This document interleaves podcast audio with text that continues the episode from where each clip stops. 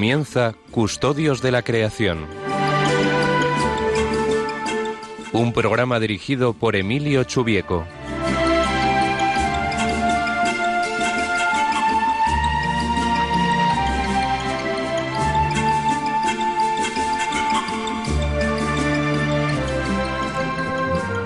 Buenas tardes, queridos oyentes. Empezamos con un poquito de retraso, como decía el padre Luis, eh, con motivo de esta celebración tan estupenda de, la JMJ, un nuevo programa de Custodios de la Creación. Hoy vamos a dedicar eh, nuestra, nuestro programa principalmente a hablar de uno de los objetivos de desarrollo sostenible, el de la paz, aprovechando precisamente que tenemos eh, la jornada de, la paz, que generalmente lleva consigo pues mensajes de, del romano pontífice y comentaremos alguno de ellos. Antes iniciamos con comentando eh, brevemente el, el, Evangelio del día de hoy. He elegido el Evangelio de la fiesta de San Timoteo y San Tito, los dos principales discípulos que conocemos de San Pablo. En el Evangelio nos dice Después de esto designó el Señor a otros setenta y dos, y los envió de dos en dos delante de sí a todas las ciudades y sitios donde él había de ir, y les dijo, La mies es mucha y los obreros pocos. Rogad pues al dueño de la mies que envíe obreros a su mies. Mirad que os envío como corderos en medio de lobos. No llevéis bolsa, ni alforja, ni sandalias, y no saludéis a nadie en el camino. En la casa en que entréis, decid primero, paz a esta casa. Y si hubiera allí un hijo de paz, vuestra paz reposará sobre él. Si no, se volverá a vosotros. Permaneced en la misma casa comiendo y bebiendo lo que tengan, porque el obrero merece su salario. No vayáis de casa en casa. En la ciudad en que entréis y os reciban, comed lo que os pongan. Curad los enfermos que haya en ella y decidles, el reino de Dios está cerca de vosotros. Bueno, en este Evangelio, que obviamente lo podemos aplicar a muchas facetas de la vida cristiana, pero también al cuidado de la creación, porque Jesús pone aquí ejemplos relacionados con la naturaleza. La mies es mucha, los obreros pocos. Pone ejemplos que conocía la gente que, le estaba escuchando, ejemplos del campo, de la vida de la agricultura, que se dedicaban buena parte de las personas que estaban allí junto a él. A la vez pone eh, habla de la paz, ¿no? que es el tema principal de hoy, porque la paz está muy unida a la unión con Jesús en la oración y en su seguimiento. Así que bueno, pues como todos es un buen evangelio también para aprender un poco más de cómo se relacionaba Jesús con el entorno en el que vivía.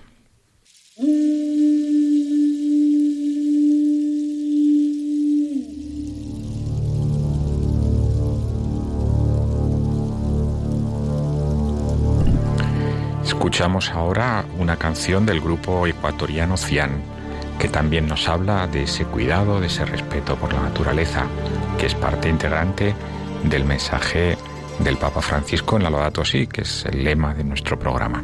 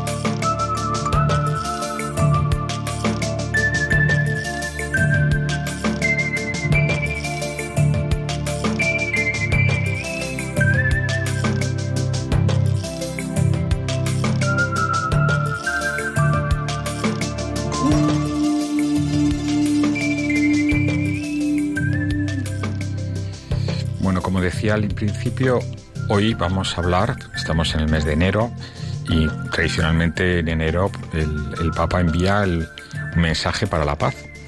Y vamos a hablar precisamente de eso, que es, como decía al principio, uno de los objetivos de desarrollo sostenible. Lo primero que podríamos pensar es, bueno, que tiene que ver la paz con el medio ambiente, pero tiene bastante que ver. En primer lugar, eh, no es casual que San Francisco sea el patrón de la ecología y el patrón de la paz, ¿eh? Porque los sentimientos entre la naturaleza y los sentimientos ante otras personas y digamos las virtudes que llevan consigo la paz están muy, muy relacionadas. Tampoco es casualidad que el primer documento pontificio mm, dedicado específicamente al cuidado del medio ambiente fuera precisamente en una de esas mensajes de la Jornada Mundial de la Paz, en concreto el de 1990, en el que San Juan Pablo II, como digo, dedicó ese mensaje breve pero muy intenso, que luego comentaré con detalle, mm, esa visión que la Iglesia tiene del cuidado de la naturaleza, no, como algo desligado de nuestra fe o marginal a nuestra fe, sino como parte de una experiencia cristiana plena. Estos días he tenido la suerte de alojar a algunos peregrinos de, la peregrinación de Tessé, que, como muchos sabrán ocurrió aquí en Madrid. Me acordaba de esa mm, canción, de esa poesía de Santa Teresa que ellos cantan con cierta frecuencia, el nada te turbe, nada te espante. Eh, Dios eh, no se muda, la paciencia todo lo alcanza, quien a Dios tiene nada le falta. ¿no? es parte también de esa, de esa cercanía al entorno, de esa cercanía a los demás, esa, esa visión mm, de, armonía y de paz que, nos lleva a, tener una gran concordia con todo lo que nos rodea, con nuestros hermanos en primer lugar, pero también con las demás criaturas.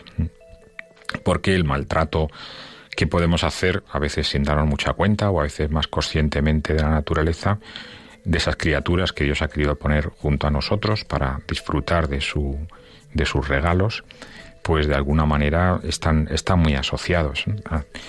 Ah, como decía antes, eh, Juan Pablo II en 1990 habló específicamente de esta cuestión, pero no fue el único papa. De hecho, Benedicto XVI, al menos en otros dos mensajes de la Jornada Mundial de la Paz, ha hablado específicamente del medio ambiente. En concreto, en el de 2007 nos decía, la destrucción del ambiente, su uso impropio o egoísta y el acaparamiento violento de los recursos de la tierra generan fricciones, conflictos y guerras, precisamente porque son fruto de un concepto inhumano de desarrollo. Bueno, es una idea muy bonita que luego volvió a, elaborar en la encíclica Caritas in Veritate, que ciertamente pues eso la, destrucción del ambiente es fruto del egoísmo muchas veces de, de un eh, de una consideración eh, muy muy egocéntrica de, de, lo que de lo que Dios nos regala sin darnos cuenta de que son tesoros que, que tenemos que compartir en primer lugar con nuestros hermanos pero también con, con las demás criaturas ese desequilibrio interior pues afecta nuestra relación con el ambiente también, ¿eh? por cuanto pues ese, eh, ese egoísmo eh, de alguna manera pues, pues nos, nos lleva a vendar nuestro, nuestro búsqueda, que debería ser natural del bien común, y acaban apareciendo tensiones, conflictos, y eso lo notamos pues en, en, temas de la vida cotidiana, pero también en, más relacionado con, las cuestiones ambientales, pues en conflictos relacionados con el uso de, del agua, del petróleo o de, o de otros recursos naturales. Eh, hace no mucho pues, hablábamos del impacto que tienen las cosas que utilizamos, por ejemplo los móviles, que lo tenemos todos tan cerca, pues llevan una serie de componentes, algunos de ellos son minerales difíciles de conseguir y que llevan consigo pues impactos muy grandes sobre el ambiente y también sobre las personas, principalmente en algunos países de África donde donde suele la extracción de estos minerales, por ejemplo el coltán, que seguramente algunos habrán oído ver, de él pues, pues mm, da, da consigo a conflicto, lleva consigo a conflictos bélicos. Por eso también decía Benedicto XVI que cada vez se ve más claramente un nexo inseparable entre la paz con la creación y la paz entre los hombres. Una y otra presuponen la paz con Dios. Efectivamente, ¿no? cuando estamos en armonía con Dios, pues estamos en armonía con nosotros mismos, con los demás seres humanos y con las demás criaturas. Y a la vez, pues siguiendo desde el, episodio de, Caín y Abel, pues esa, esa ruptura con Dios pues acaba apartándonos de los hermanos y también nos aparta de las demás criaturas que Dios ha querido que nos acompañen para darle gloria. Eh, no podemos ser armoniosos con los demás y somos crueles con, con las criaturas que Dios ha puesto a nuestro alrededor. Eh, obviamente no quiere decir eso que no podamos usar esas, esas criaturas para, para, cubrir nuestras necesidades elementales, pero siempre que, eso sea pues fruto de, un uso razonable y de un uso eh, adecuado a lo que realmente necesitamos. Utilizar pues, pues animales u otros seres vivos para, para cosas completamente superfluas, pues no parece moralmente muy razonable. Pero bueno, de este tema ya hablaremos en otra ocasión. Mm, no sé si tenemos ya en línea a, nuestro invitado de hoy. Mm, hoy vamos a hablar de la paz y del medio ambiente. Y bueno, mm, la paz está muy asociada a, a los conflictos y a la manera que tenemos normalmente de regular los conflictos, que es el derecho. Mm, entonces tenemos con nosotros hoy a, una persona que ha trabajado mucho sobre temas ambientales y derecho. Eh, Javier de Cendra, ha estado ya algunas veces en el programa. Él es eh, decano de, la Facultad de Derecho del Instituto de Empresa y experto en temas de derecho relacionado con el cambio climático. ¿Estás por ahí, Javier? Sí, Emilio, buenas tardes. ¿Qué tal? Buenas tardes. Estupendo de, tenerte con nosotros de nuevo aquí en directo. Gracias por la invitación. bueno, hoy estamos hablando del medio ambiente y la paz. Y como decía antes, la, paz está muy asociada al derecho y el ambiente eh, también tiene su derecho propio. Eh, ¿Cuál es tu visión sobre las relaciones entre la paz y el medio ambiente? Muy bien, pues... Em, esa es una pregunta, evidentemente, que eh, se puede, es una pregunta compleja y se puede analizar desde muchísimas eh, perspectivas, pero quizás hay una que es la, la, jurídica eh, y que es la que yo creo que en este momento interesa más y, puede responderse considerando que el derecho es, es la búsqueda y así se ha definido siempre, incluso los romanos en el, código de Justiniano ya, defendía, ya definían el derecho como la, como la búsqueda de, lo justo la búsqueda constante de, em, de, la justicia en el sentido de dar a cada uno lo suyo y eh, el efecto más importante del derecho es, es, la paz, es el bienestar de la sociedad que es regulada por el, por el ordenamiento.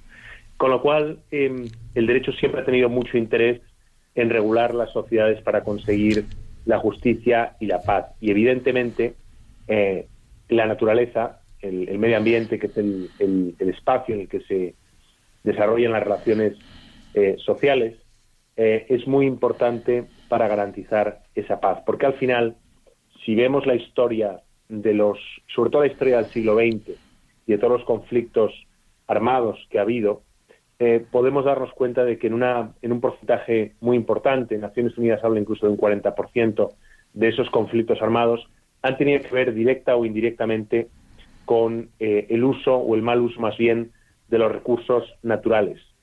Bien porque las guerras se, se libran con el objetivo de ganar el control de determinados recursos naturales que tienen mucho valor, puede ser las piedras preciosas, como, como conocemos por, por muchos, por muchos eh, enfrentamientos violentos en África en, la última, en las últimas dos décadas, bien por el control de fuentes energéticas, o bien de manera indirecta porque las guerras tienen eh, un impacto normalmente muy negativo en, eh, en el medio ambiente, en las condiciones en las cuales se desarrolla la vida, la vida social. Entonces el derecho siempre ha siempre se ha planteado, y sobre todo el derecho internacional público, y sobre todo el derecho internacional público en relación con los conflictos armados, siempre se ha planteado de una manera muy, muy directa el impacto, la relación entre esos conflictos y el medio ambiente. Evidentemente el derecho querría evitar eh, siempre la guerra y si la guerra es inevitable, al menos garantizar la dignidad de la persona.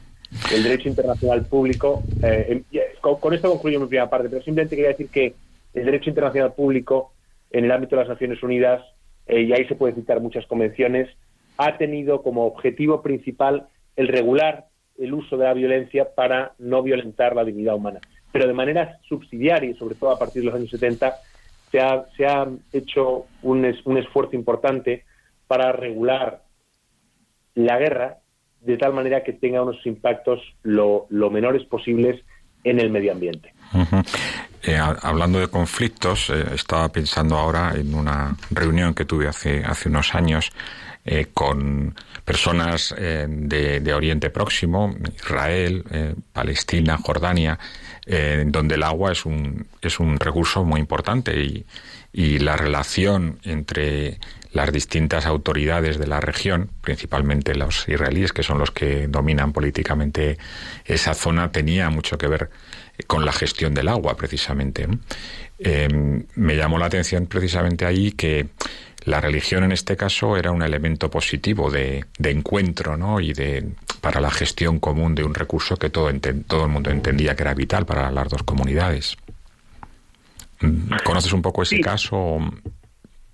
Bueno, hay, sí, un poco ese caso y, muchos otros de, guerras eh, modernas. Oriente Medio es desde luego un caso, pero eh, desde, desde la guerra de Vietnam, en el fondo, en los años 60, eh, y de ahí en adelante, los impactos de los conflictos armados en el medio ambiente, tanto si son buscados como si son consecuencia de, de esos conflictos armados, ha tenido una atención, ha merecido una atención muy especial por parte del derecho internacional. ¿Por qué? Porque el armamento, los armamentos modernos, sobre todo las armas químicas, son capaces de ser utilizadas para generar un impactos negativos masivos en los recursos naturales necesarios para la supervivencia de grandes capas de la población civil. por lo tanto, ese tipo de armas que son capaces de contaminar los recursos acuáticos o de, o de destrozar la biodiversidad o, incluso de destrozar la agricultura para con eso subyugar a capas enormes de la población, eso ha sido algo que se ha considerado desde el año 77, sobre todo desde el protocolo primero del Convenio de Ginebra sobre los derechos humanitarios en conflictos armados, ha sido el elemento central del, esfuerzo del derecho internacional público para, para, evitar que se utilicen las armas con, con, el objetivo no solo de destruir el medio ambiente, sino efectivamente de eh, de eliminar los recursos básicos para garantizar la vida. En, el caso de, Oriente Medio es, es, una situación especialmente particular, especialmente grave, no solo por la, por la eh, antigüedad y por la dificultad del conflicto, sino por el hecho objetivo de que los recursos naturales en esa zona son, son muy escasos. Y es, bien conocido que el Estado de Israel ha sido el, que, el Estado que mejor y más ha utilizado la tecnología para mejorar la eficiencia en el consumo de los, de los recursos hídricos. Tú has trabajado especialmente en temas de derecho de, cambio relacionados con el cambio climático. Uno de los posibles impactos que se plantea de los escenarios futuros eh, es la migración de personas que podríamos llamar refugiados climáticos. ¿Cómo encara ese tipo de problemas el derecho? Bien. Em, yo creo que algunos datos algunos datos em, objetivos son interesantes siempre para entender la, importancia de este tema. Eh, Naciones Unidas, el Programa de Naciones Unidas para el Desarrollo, considera que en la, eh, en la actualidad hay alrededor casi 70 millones de personas en el mundo que se han visto obligadas a desplazarse de manera forzada como consecuencia de conflictos o persecuciones. Estos pueden ser considerados en el derecho internacional público como eh, refugiados o personas que pueden adquirir el estatus de refugiado. El cambio climático eh, es uno de los vectores que más capacidad tiene para aumentar el número de eh, migrantes forzados en todo el mundo. Estamos hablando de, estimaciones que hablan de cientos de millones de personas que pueden verse obligadas a migrar en los próximos años de manera directa o indirecta como consecuencia del cambio climático. De manera que la relación entre el derecho internacional público que incide sobre la mitigación y la adaptación al cambio climático y el derecho internacional público que incide sobre la protección de los derechos humanos cada vez está más integrado. Y si uno ve, por ejemplo, el, o si lee el Acuerdo de París eh, del año 2015, en ese Acuerdo de París, en el que hay un, consenso de casi o de más de 190 estados de todo el mundo, se pide específicamente a las partes miembros de ese acuerdo que integren de manera explícita la protección de los derechos humanos y se hace una referencia a la migración y la mitigación y la adaptación a los efectos del cambio climático. Es decir, es, es, una, es una relación obvia eh, y, que, y que probablemente se va a ir agravando en los próximos años, sobre todo si vemos los, los datos que nos muestran eh, que los, los Estados miembros o las partes del Acuerdo de París eh, no son capaces de em, cumplir con sus objetivos voluntarios, eso sí, de reducción de emisiones. De tal manera que cualquier escenario que veamos del panel intergubernamental de cambio climático muestra que si eso es así, eh, el impacto sobre la migración va a ser va a ser muy importante y va a suponer que esos esos 60 millones de los que hablaba ahora solamente por, por casos de conflicto armado puedan en relación con el cambio climático verse eh, multiplicados exponencialmente. Así que sí, va a ser un problema que desde luego no es no es nada fácil. Yo diría que es casi imposible de, resolver y como mucho habrá que gestionar eh, desde el punto de vista de la, del derecho internacional público, eh, sabiendo que sabiendo que nos va a llevar una buena parte de este siglo en encontrar los, los mecanismos. Ahí me gustaría hacer mención muy breve a los objetivos de desarrollo sostenible de Naciones Unidas, como sabrán los oyentes, en el año es, una de las líneas que estamos desarrollando en el programa. Hoy estamos en uno de ellos, precisamente. Eso es, eso es. Pues esto es el, origen de estos objetivos. El origen próximo es la, la Conferencia sobre Desarrollo Sostenible de Río de Janeiro del año 2012 pero en el fondo traen causa de los objetivos del milenio que se aprobaron en el año 2000 y que en el fondo constituyen un consenso muy amplio de la comunidad internacional sobre cuáles son las, principales tareas de la comunidad internacional para conseguir un mundo sostenible, un mundo sostenible que tiene una serie de características y que esas son las que describen los 17 objetivos, entre las cuales están objetivo 16, la paz, la justicia y todo ello en un contexto de instituciones fuertes, de instituciones democráticas. Sí. esos, objetivos están muy desarrollados, muy, muy interrelacionados y tienen en cuenta em, tanto efectivamente la acción por el clima o la protección del clima, como eh, el agua limpia, el saneamiento, como la reducción de las desigualdades, etcétera, etcétera. Eh, en esa cuestión, hablabas antes del derecho público internacional, ya has mencionado el Acuerdo de París, que seguramente es el acuerdo ambiental de más, más calado, vamos a decir, que, que implica a más países o que tiene mayor protagonismo, pero también vemos, y eso lo menciona el Papa en la Laudato Si, cómo esos acuerdos internacionales no acaban de progresar del todo por unos ciertos, digamos, egoísmos nacionales o no sé muy bien, ¿no? Prevenciones nacionales, cómo llamarlo. Em, ¿Eres optimista respecto a que esos eh, esas trabas eh, se vayan resolviendo en el futuro? ¿Cómo, ¿Cómo, es la tendencia de la, de la aplicación de este y de otros acuerdos ambientales internacionales? Hmm. Yo creo que la tendencia solamente se puede analizar y, aún así de una manera muy muy eh, cuidadosa. Es, muy difícil.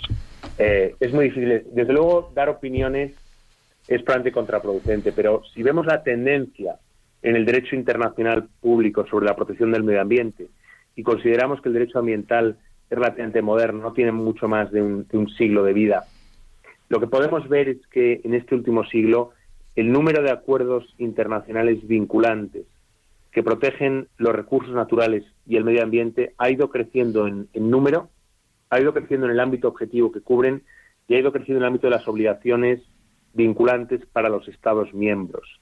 Quizás no ha ido creciendo tanto desde el punto de vista de las sanciones que se pueden imponer a, los Estados que incumplen, pero sí que hay una teoría que sugiere que los Estados a nivel de derecho internacional público, puesto que no existen fuerzas coactivas que puedan obligarles a cumplir, solamente se comprometen con aquellos objetivos que pueden cumplir o que quieren cumplir por intereses eh, puramente nacionales. Cuando en el Acuerdo de París prácticamente la comunidad internacional en su conjunto se pone de acuerdo para eh, asumir unos objetivos de mitigación muy ambiciosos, aunque no sea un acuerdo vinculante y aunque no haya un, régimen de sanciones muy importante, podemos colegir del hecho de que se hayan puesto de acuerdo, que los estados, la mayoría de ellos, entienden que en, el análisis sobre los impactos del cambio climático eh, van a tener un resultado negativo en la mayor parte de los estados y que, por lo tanto, con independencia de que la comunidad internacional actuase, cada Estado miembro tiene interés en reducir el cambio climático, al menos hasta un cierto punto. Entonces, en ese sentido, soy positivo. Ahora bien, evidentemente, si nos ceñimos a los hechos y nos ceñimos a, los datos sobre hasta qué punto los Estados miembros cumplen con sus objetivos de, mitigación, no podemos ser optimistas porque no los están cumpliendo y por un margen muy amplio y ahí prácticamente no hay excepciones. Y además tampoco debería uno pensar que las políticas de mitigación ambiciosas se pueden conseguir sin tener efectos secundarios importantes y negativos. Y ahí sí es, sí es interesante hablar, por ejemplo, de los objetivos de, desarrollo sostenible, que en general, y como sabrá el oyente, han sido apoyados, han sido reconocidos por, eh, por la Iglesia Católica, por su jerarquía, por el Vaticano, pero cuando uno analiza en detalle esos objetivos, se da cuenta del, del nivel de ambigüedad que hay en ellos, de las potenciales contradicciones que hay y de que al final el impacto concreto va a tener mucho que ver con la voluntad de cada Estado miembro y con la interpretación que cada Estado hace de esos objetivos. Lo mismo con el Acuerdo de París. De tal manera, yo creo que el, cambio climático, eh, si nos ceñimos a la evidencia científica que existe hoy eh, y nos ceñimos a, los avances que están teniendo lugar y vemos la diferencia que hay entre esos avances y el compromiso voluntario de los Estados miembros, la realidad es que probablemente va a haber un nivel de cambio climático eh, muy importante. Se van a, se van a probablemente a superar esos, esos dos grados de incremento de temperatura media a nivel global.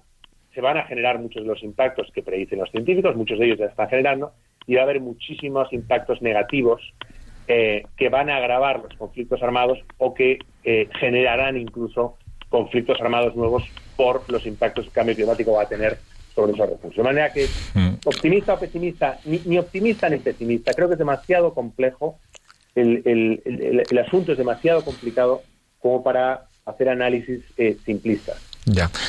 No es cierto a veces que el derecho reacciona ante ante las desgracias, por decirlo así, ¿no? ante las catástrofes, en lugar de ser proactivo ¿no? y preverlas anteriormente. En este caso nos puede pasar un poco lo mismo. Parece que nos va a tomar en serio esta cuestión cuando veamos que ya tiene poco remedio el asunto. Bueno, yo creo que el, el derecho es probablemente... Es verdad que el, el, derecho, si se entiende el derecho como ordenamiento jurídico eh, de derecho positivo, eh, es reactivo y, debe serlo, porque el derecho no puede ir por delante de la innovación, no puede ir por delante de la creatividad, no puede ir por delante de, la promoción mediante la política del bien común.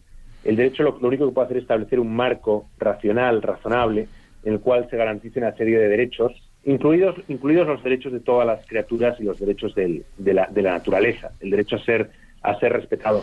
El derecho tiene que ser reactivo en ese sentido. el derecho proactivo no es, no es derecho. El derecho proactivo es, es el uso político del derecho. Ah. Eh, por tanto, no, yo, yo no soy nada crítico cuando, o sea, entiendo perfectamente que el derecho de cambio climático eh, necesite décadas para ir madurando, necesite décadas para ir estableciendo un ordenamiento jurídico a nivel internacional que se ha aceptado. Necesita, se necesita ese tiempo para entender cuál es la mejor manera de plasmar el lenguaje jurídico que sea vinculante, que, que tenga capacidad de ser hmm. eh, ejecutado. El problema es que, es que no, puede poner por delante la norma. El problema es que no lo tenemos ese tiempo, pero tenemos que terminar. Tampoco tenemos mucho tiempo nosotros. No sé si Javier quieres comentar algún otro asunto sobre la paz y el medio ambiente. Bueno, yo me gustaría quizá concluir con, algunas reflexiones que hace el Papa Francisco en la, Laudato Si. Al final considera que em, la guerra eh, produce siempre daños graves al medio ambiente. Eh, la guerra quizás es el ejemplo más más acabado de cómo la actividad humana puede destrozar al medio ambiente, no es, no es ni, mucho menos el, el, más importante, el medio ambiente es mucho más afectado por los estilos de vida ordinarios, por decirlo así, por el desarrollo económico ordinario, es necesario replantearse a nivel personal cuál es el impacto de las decisiones de cada uno en el medio ambiente. Y ahí es donde está el verdadero cambio y ahí es donde se engendra la paz, no tanto en el derecho internacional. Muy bien, muchas gracias Javier. En eso estamos intentando insistir a lo largo de este programa. Hemos hablado con Javier de Centra, decano de la Facultad de Derecho del Instituto de Empresa. Muchas gracias por estar de nuevo con nosotros. No es la primera vez que intervienes y esperemos que no sea la última en este programa. Muchas gracias Javier. Gracias Emilio, gracias por la invitación. Vamos a hacer una pequeña pausa ahora con una canción de John Denver, un cantante norteamericano que falleció trágicamente en los años 90. Una canción que me gusta especialmente porque habla del amor entre dos personas y utiliza eh, como comparación ese entorno natural. Se fija en la belleza de las cosas que tiene alrededor para recordar la belleza del amor.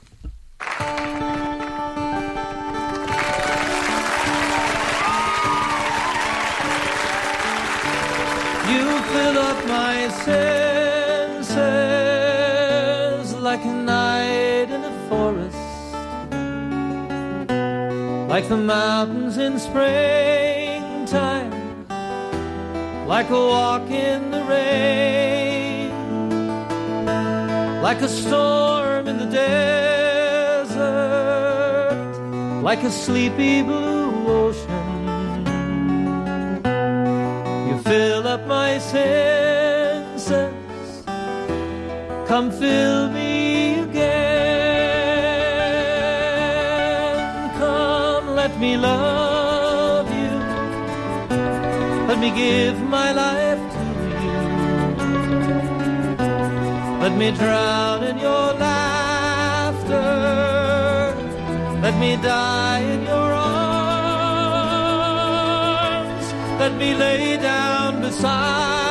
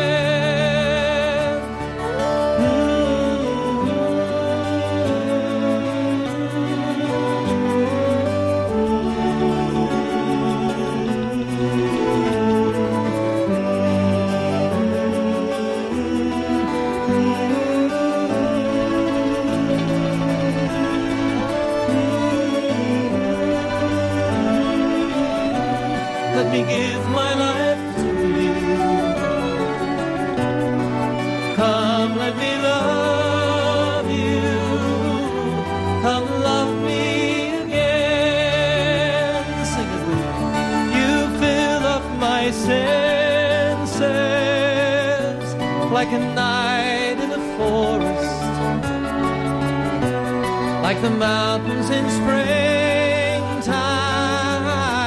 like a walk in the rain, like a storm in the desert, like a sleepy blue ocean. You fill up my senses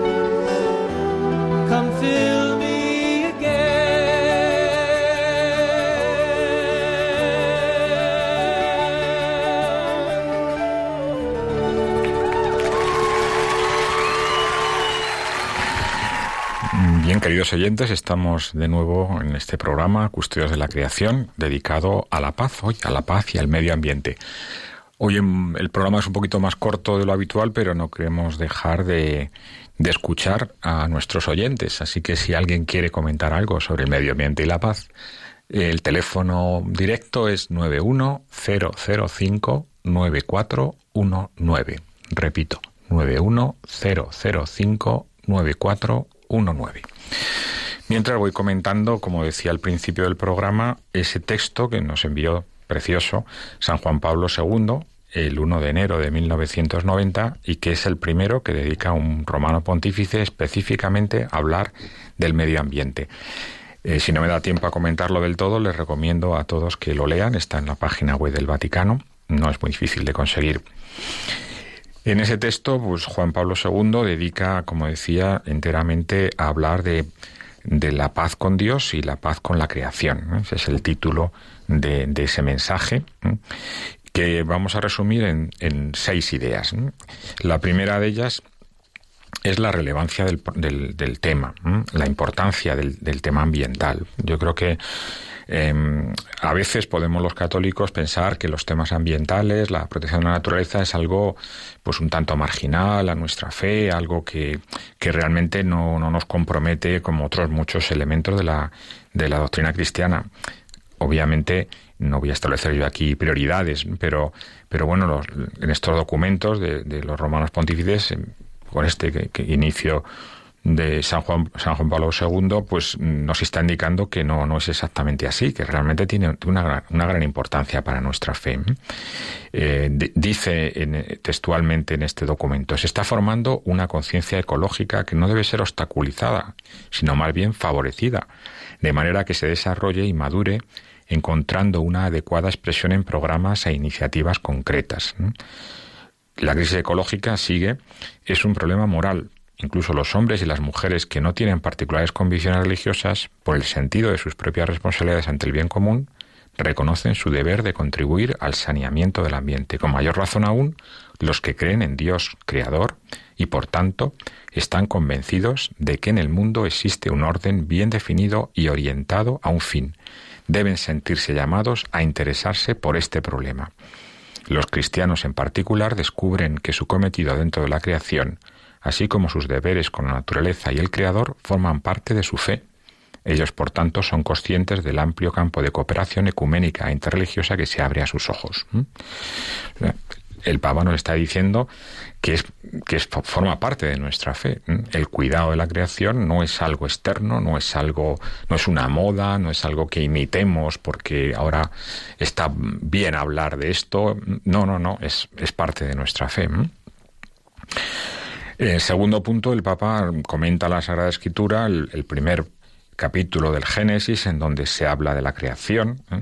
Y, reflexiona sobre, sobre, ese, sobre ese texto de la Sagrada Escritura para mm, mostrar cuál es la visión cristiana sobre eh, el papel del hombre en la creación y las relaciones del hombre con las demás criaturas.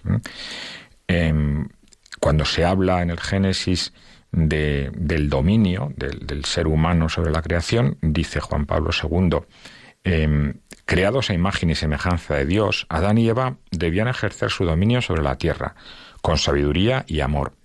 Ellos, en cambio, con su pecado, destruyeron la armonía existente, poniéndose deliberadamente contra el designio del Creador. Esto llevó no sólo a la alienación del hombre mismo, a la muerte y al fratricidio, sino también a una especie de rebelión de la tierra contra él.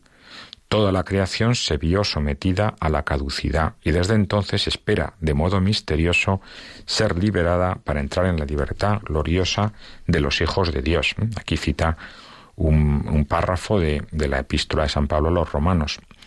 O sea, la degradación ambiental es una línea Mm, de, todo el documento de, Juan Pablo II está muy asociada a la degradación moral. en la relación original, en la creación original, el hombre está, el hombre y la mujer estaban en el jardín para cuidarlo y custodiarlo, no, no para explotarlo, no para deteriorarlo, no para destruirlo. Eh, la degradación, la destrucción viene como consecuencia del pecado del hombre. Por eso eh, Juan Pablo II dice que el problema ambiental es un problema moral, en el fondo es un desequilibrio interno del ser humano que abusa de algo que ha recibido gratuitamente para cuidarlo.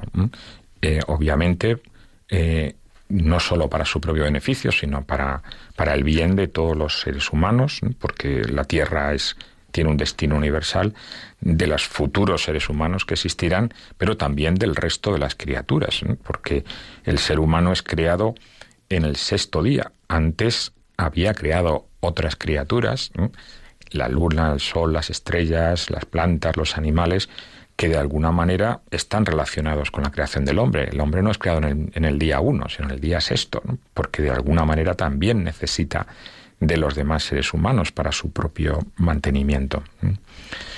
El tercer punto de, esta, de este documento de San Juan Pablo II hace referencia a los impactos negativos de la técnica.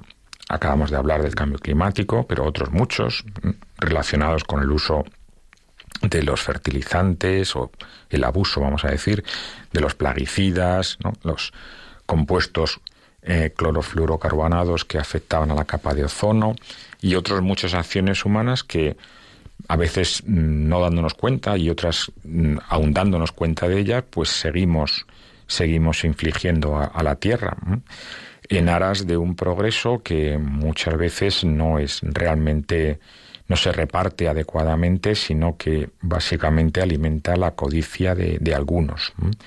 Dice el Papa.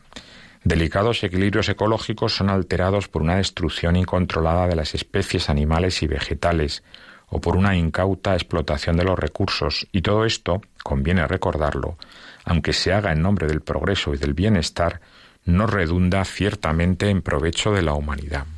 Esto es algo que ha, que ha mm, desarrollado con mucha lucidez y mucha extensión el Papa Francisco en la Laudato Si, en donde claramente conecta la degradación ambiental con la degradación social y cómo los impactos negativos de, nuestra actuación sobre el medio ambiente afectan a las personas más vulnerables. La pobreza y el, y el ambiente están, están muy relacionados.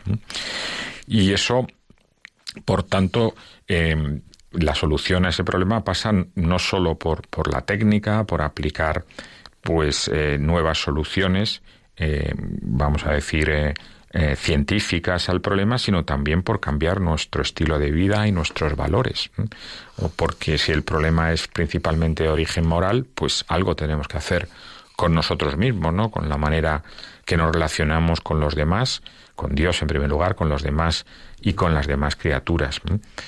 Sigue, sigue diciendo Juan Pablo II, es injusto que pocos privilegiados sigan acumulando bienes superfluos, despilfarrando los recursos disponibles, cuando una gran multitud de personas vive en condiciones de miseria, en el más bajo nivel de supervivencia, y es la misma dimensión dramática del desequilibrio ecológico la que nos enseña ahora cómo la avidez y el egoísmo individual y colectivo son contrarios al orden de la creación, que implica también la mutua interdependencia.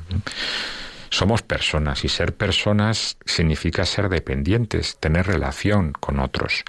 Eh, no existe una persona si estuviera en una isla desierta, ¿no? sería realmente persona, somos personas en la medida en que nos relacionamos. Nos relacionamos con los demás eh, seres humanos, pero también con las demás criaturas, porque dependemos de ella para el aire que respiramos, para el agua que bebemos, para los alimentos que comemos. Por tanto, es importante em, reforzar esas relaciones, ¿no? Mm, mantener una, eh, o recuperar, mejor dicho, una, una nueva visión de, solidaridad eh, hacia las demás personas, las que hay ahora y las que habrá en el futuro, y también, por supuesto, eh, a los demás, a los demás seres vivos que nos acompañan en este planeta, porque todos de alguna manera también dan gloria a Dios a través nuestro. Otra idea de, Juan Pablo II es el respeto al derecho internacional.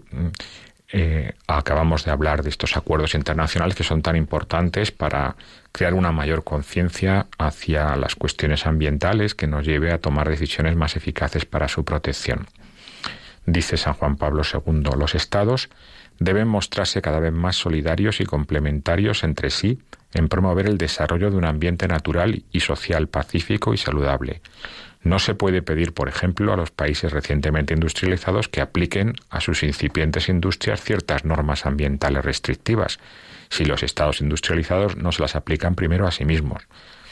Por su parte, los países en vías de industrialización no pueden moralmente repetir los errores cometidos por otros países en el pasado, continuando el deterioro del ambiente con productos contaminantes, deforestación excesiva o explotación ilimitada de los recursos que se agotan.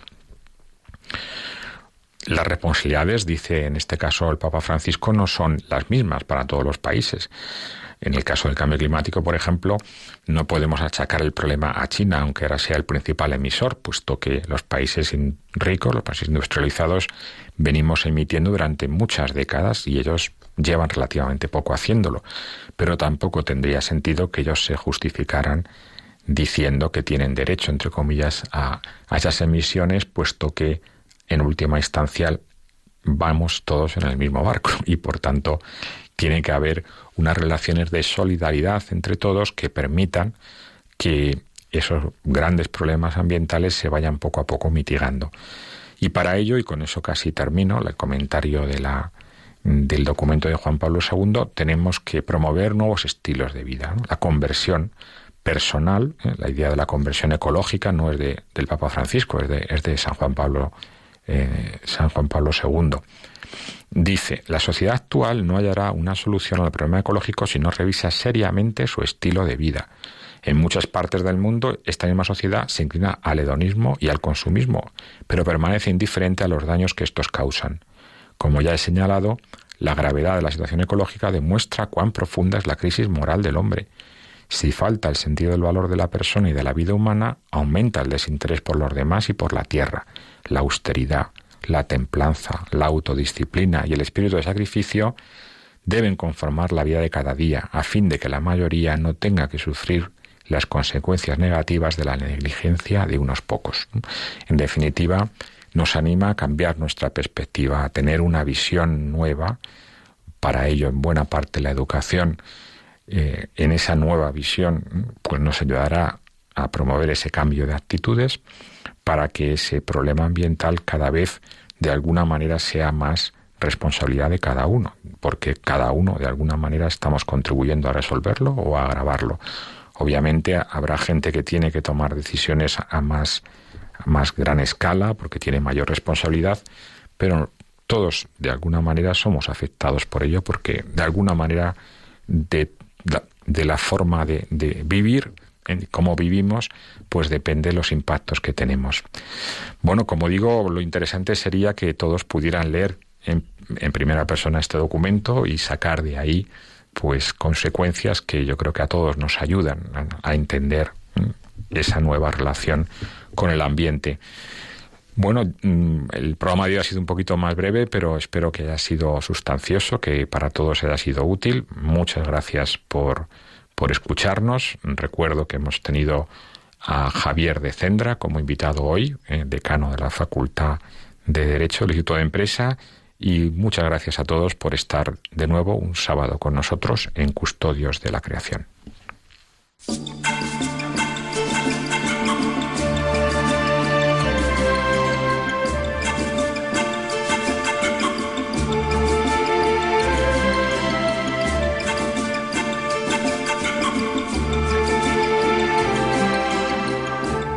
Acaban de escuchar el programa Custodios de la Creación, dirigido por Emilio Chubieco.